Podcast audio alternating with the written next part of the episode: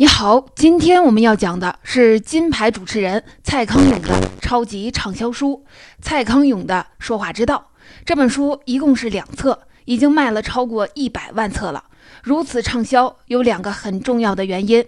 第一个原因是蔡康永的个人魅力。大家都知道，蔡康永是一个特别会说话的人。做电视节目主持人仅仅三年，就凭借名人访谈节目获得了台湾电视金钟奖。光是台湾金马奖的颁奖典礼，他就主持过七次。他和小 S 搭档主持《康熙来了》，小 S 风格麻辣，搞得嘉宾心惊肉跳，经常要靠蔡康永来救火。往往是蔡康永一句话四两拨千斤，就把本来尴尬的局面扭转过来了。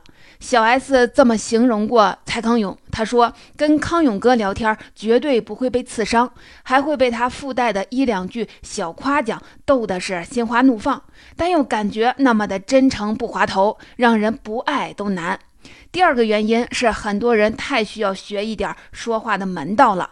蔡康永说。把说话练好是最划算的事儿，很多事情没有点说话的本领是做不来的。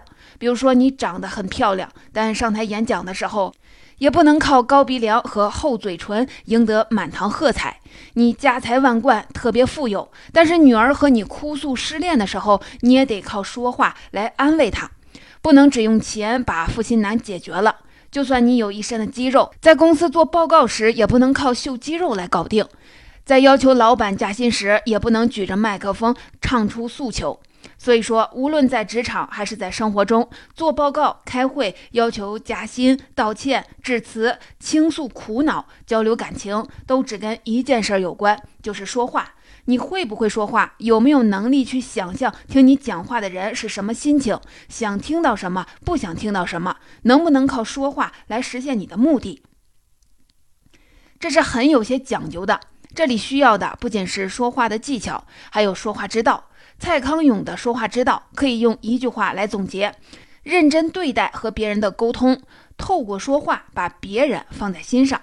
说话有多重要呢？通过研究说话，你能搞清楚自己和别人的关系，搞清楚自己在想什么，别人在想什么，还有最重要的，自己到底是一个什么样的人。换句话说，你说什么样的话，就决定了你是什么样的人。大家可以回想一下，我们每天说那么多的话，到底有几句话是在说完之后会放在心头回味一下的？我为什么说出这句话呢？我为什么会用这个态度说这句话呢？如果我们经常这样想一想，就会发现，我们心里其实藏了很多自己都没有搞清楚的东西。这些东西随着嘴巴说出去，被别人听见了，就成了别人评价你的依据。你就会弄明白别人是怎么形成对你的印象的，又是怎样评价你的。举一个例子，如果有人问你暑假要去哪里玩呢？其实呢，你去的就是巴厘岛，但你可以回答要去一个男生也可以为漂亮裙片的地方。这样的回答会让人觉得你对旅行很兴奋，充满了好奇心，并且认为你是一个热爱生活、喜欢有不同体验的人，而你恰恰也就是这样的人。所以啊，说话体现了你的内在。如果你出言谨慎，那说明你就是一个谨慎的人；如果注意说话的品味，那你就是有品味的人。反过来，如果你说话粗口不断，那会暴露你粗鲁的一面。如果你说话爱谈及别人的隐私，那你很可能是不顾及别人的自尊的人。如果你在意的只是说话的技巧，那只能规避一些表象上的东西。但内在不改变的话，就算再重视技巧，只要你稍不留意，也会在说话时流露出来，暴露你本来的样子。所以啊，掌握说话之道比掌握说话之术更重要。蔡康永的说话之道，用案例的方式教人说话。两本书，每本四十个案例，一共是八十个。我们略微的归纳了一下，觉得其中相当一部分可以归结为说话的三种应用：如何打动人，如何避免尴尬，如何彼此理解。第一种应用，如何靠说话打动人。说话是为了沟通，语言本来就是为了让你能和别人连接而存在的。蔡康永觉得可惜的是，许多人只顾自己使用语言，却不在乎别人。而语言最美的时候，就是透过语言感受彼此相互需要的时候。语言的本质就是表达自己，打动别人。所以啊，蔡康永在这套书的第一篇文章里就说，他希望能通过介绍说话之道，让本来就已经很讨人喜欢的你，在未来会更讨人喜欢。蔡康永就很善于用说话来打动人。他主持《康熙来了》的时候，每一集的开场，他都尽量的避免直接介绍主题。比如，他不会说“我们今天晚上要谈高薪工作”。对于他这样的大牌主持人来说，这样介绍太像是白开水了，观众也不会觉得这话题有什么新奇，所以他就会这样开场。他说：“你看，我和小 S 的对面坐了十个这么年轻的人，他们看起来也没有被折磨得很惨。”可是为什么他们每个月领的钱是同龄人的五倍呢？用有趣的悬念来打动人，这来自于蔡康永的一条说话的心得：即你用呆板的说法，就会得到呆板的反应；而你用比较有滋味的说法，就有可能得到比较有滋味的反应。还有一次，蔡康永必须在节目里介绍一个叫常玉的画家，估计各位都不知道这个人。如果蔡康永按部就班的介绍说这位画家是哪里人，怎么学的画，肯定是没有几个人有耐心的去听。所以他换了一个介绍方式，在节目一开始就拿出了一本画家的传记。说我手上这本书大概只比鼠标垫儿大一点儿，但这么小的面积，如果上面是常玉的油画，那么它的市场价格大概是新台币三百万元到六百万元。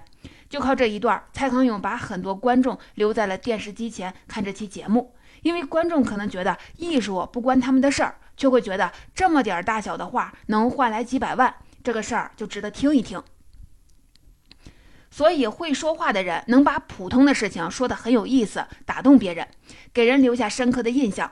就拿自我介绍来说吧，人家问你哪年出生，你当然可以回答哪年哪年出生的。不过，你也可以回答我出生的那年，迈克尔·杰克逊出了那首《Bet It》。然后再说自己在哪一年出生，这样也许下次对方再听到这首歌，或者听到了和迈克尔·杰克逊有关的新闻时，就会想起在那一年出生的你。这比硬生生的报上数字要好记得多了。刚才举的这几个例子，都是在发起一个话题的时候，说话不是一个人的事情，总要和别人沟通，而沟通最难的就是找话题，尤其在面对刚认识的人的时候，经常不知道怎么开口。人们彼此之间的关系就像隔着一道门，说话就是打开门的办法。有时加一点小技巧，就相当于给门加了一个把手。蔡康永在书里讲了一个关于门把手的例子，在为两个人相互介绍时，如果只说这是子玉，那是乔尼，那么这两个陌生人很可能随后就会陷入尴尬，不知道说什么好。那么你就可以加一点料，这样介绍：子玉啊，这是乔尼，你别看他留了大胡子，他家里收藏了三百个芭比娃娃。强尼啊，这是子玉。他上个月刚跑完三十公里的马拉松，这样的介绍虽然不长，但是除了透露一点信息之外，还能引发当事人的一些情绪反应，甚至能让别人看见当事人的一点个性。那么这些信息就会成为接下来聊天的素材了。当然了，不是每个人的运气都那么好，随便聊点什么就能引起对方的兴趣。聊天时话题经常会卡住，怎么办呢？蔡康永有一个终极的大招，那就是聊吃的话题，八成啊不会冷场，因为这个世界上对美食吃感兴趣的人比你想象的多。蔡康永的说话之道，追求的是聊下去就好。他说：“且战且走，胜过不战而退。”这就是第一种应用，即如何通过说话打动别人。第二种应用，如何避免说话的尴尬。因为说话产生的尴尬无处不在，就像大伙儿在热议一件事儿时，有人不合时宜的插嘴说了一个冷笑话；又或者本来是一次好朋友的聚餐，大家想聊聊各种八卦，请客的人却一直在说餐桌上的红酒美食有什么门道。再比如，老师发现半个班的学生都翘课了，在课堂上痛骂，来上课的学生们只能面面相觑。而蔡康永希望通过介绍一些说话之道，来帮助大家避免说出尴尬的话，或者用巧妙的话来化解尴尬。哪些场合需要特别注意措辞呢？以避免出现尴尬呢？比如说，有一种聊天叫做交浅言深，就是彼此明明没有那么熟悉，还非得表现得很熟悉，聊一些热络的话题，这就容易出事儿。在这种情况下，对方容易有苦衷的事儿，别问，比如对方的感情状况、财务状况、身体状况、小孩的成绩之类的。对方容易有强硬立场的，聊起来容易引发争执的，也别问。比如说支持哪个球队呀，讨厌哪个明星啊，这些话等交情够了的时候再说吧。那么有些场合不得不交浅言深时怎么办呢？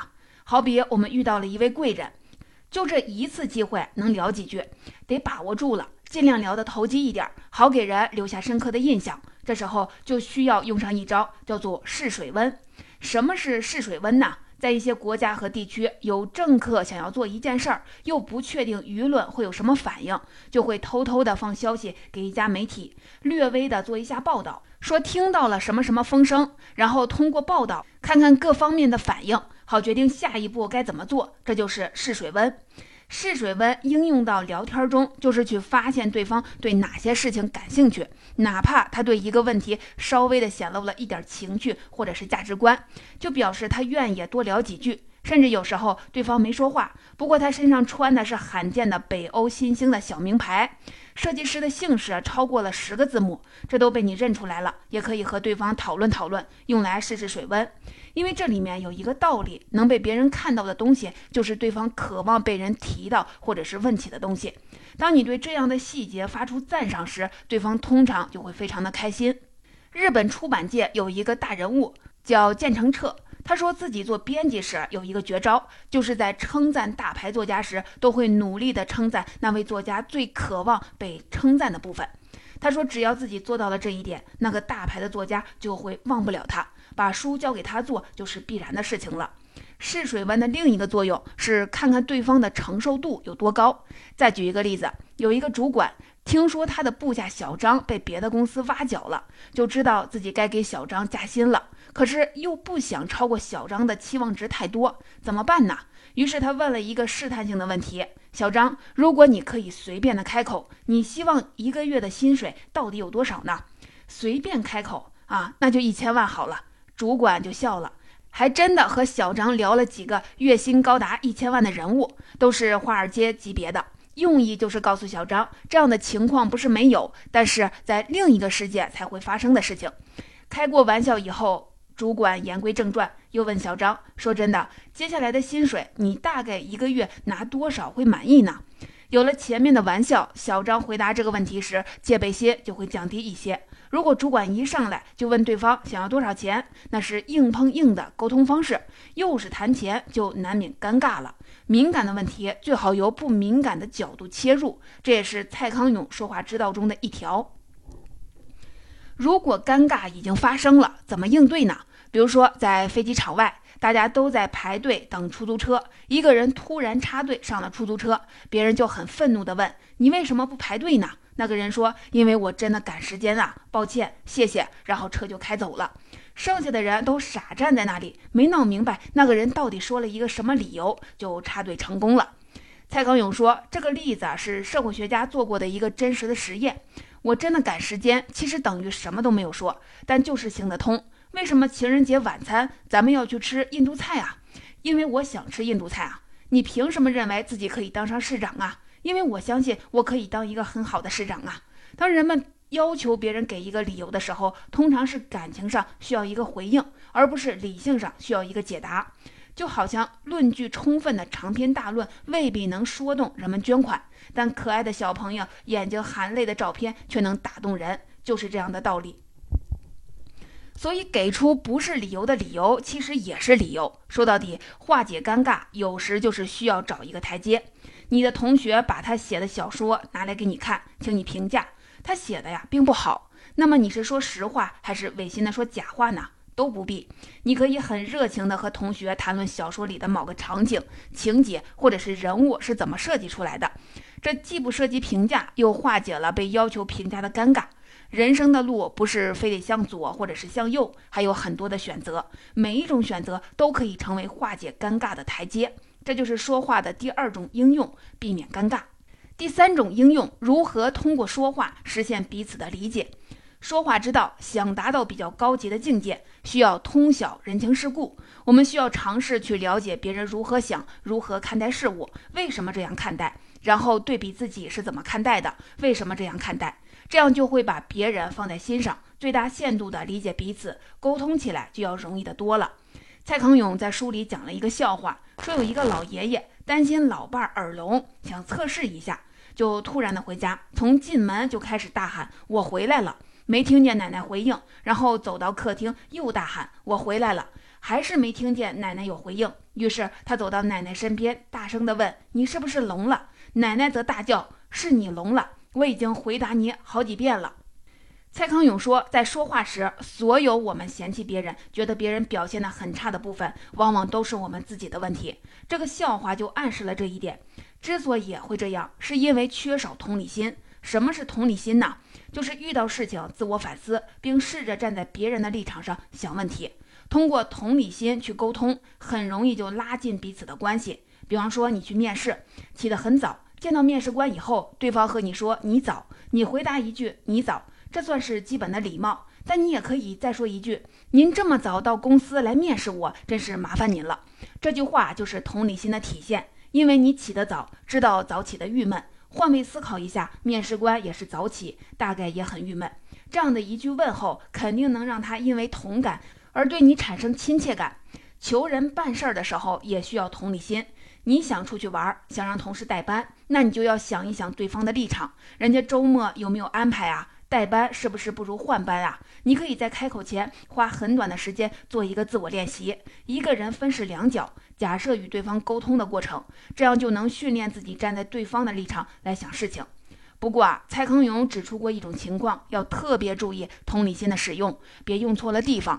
这就是在别人向你寻求安慰的时候，别人来向你哭诉工作不顺或者是失恋时，有一句话千万是不要说，那就是我知道你的感受。为什么呢？因为实际上别人来哭诉的时候，一般都非常的伤痛或者是愤怒，他们觉得没有人能理解自己，没有谁能替代自己，他们想做的只是去宣泄，你只需要去听。毕竟，当一个人投资损失几十万元，捶胸顿足的时候，你又没有跟着赔钱。如果你说你懂人家的苦，会显得不太真实。只有你自己的痛苦，才能让你体味深刻。所以在这种情况下，你的同理心应该是什么呢？是明白对方只需要倾听者，而不是非要去体味他到底有多苦。这两者有细微的差别，而这差别就是人情世故的精髓。很多人情世故都体现在生活的细微处。蔡康永特别举了说谢谢这个例子，在餐厅对端水给你的服务生说谢谢，和对在关键时刻借了你十万块钱的人说谢谢，其中的轻重是不一样的。当我们随口说出这两个字的时候，有时未必能体会自己究竟欠了别人怎样的人情。而当你在谢谢后面加上为何要表达感激时，哪怕只是很短的一句话，比如说“谢谢你这样的支持我，谢谢爸爸妈妈把我生出来”，就能表明一种心态，就是你能理解到自己是靠了哪些人有意无意的成全，才走到了今天这一步。有人担心蔡康永的说话之道所教的内容过于世故了，说漂亮话有时会让自己显得不太诚实。蔡康永对此专门做了说明。他说，这套书教的是教养、策略和心态，这些既不在道德之上，也不在道德之下，而是不涉及道德的项目。说话之道谈的是修养，不能把它和诚实对立起来。如果我们看重诚实，该把诚实放在人生贵重的位置上。比如面对自己内心时，做到诚实就好了。以上提到的三种应用，打动别人，避免尴尬，理解彼此，都是要靠说话来实现的。不过啊，事物都有辩证的一面，蔡康永的说话之道也有，这就是少说话，甚至不说话，也是一门说话艺术。在我们的语言文化里，有很多像口若悬河、滔滔不绝这样的成语，但有时候别被他们误导了。在必要的场合，控制语言里的干货数量，也会给人留下深刻印象。比如说，蔡康永依靠自己的经验发现，一场演讲或者是一集的节目，能让人记住三件事儿，就已经是很不错了。人们能够集中精神来听事情的时间，大概只多只有十五分钟。在这十五分钟里，只需要尝试让他记住一件事儿就好了，其他时间可以随便的聊聊别的，逗观众开心，勾起他们的兴趣。语句本身的数量也需要控制。会讲话的人善于抑扬顿挫，善于慢条斯理，把讲话变成精神按摩。如果讲话像是机关枪，十分钟就让别人头疼死了。所以啊，蔡康永建议可以把机关枪变成是比较古老的兵器，拉弓放箭，拉弓放箭，留一点空档，让别人听了就消化。只要你的话值得一听，对方照样就会被你吸引。这是少说话能取得的效果。咱们再来说说不说话的效果。蔡康永说，一个人如果能做到把对方看在眼里、放在心里，就算这个状态只维持很短的时间，也能让对方觉得被重视，如沐春风。而有时你只需要倾听就能实现。他说，漂亮的话像是烟火，倾听像空气。没有空气，再漂亮的烟火也燃烧不起来。更何况，像我们刚才提到过的，人们在倾诉失意的时候，需要的是倾听者，而不是添油加醋的人。那么，我们做成一团空气，让他们尽情的倾诉发泄就好了。总结，最后我们来回顾一下蔡康永的说话之道，它的核心就是认真对待和别人的沟通，透过说话把别人放在心上。不管是要打动别人、避免尴尬，还是理解彼此，都以此为出发点。有时这需要你多说那么一句，有时则需要你少说，甚至是不说。希望这能对大家有所帮助。而如果大家需要更多的案例、更详实的解读，可以阅读这两本蔡康永的说话之道。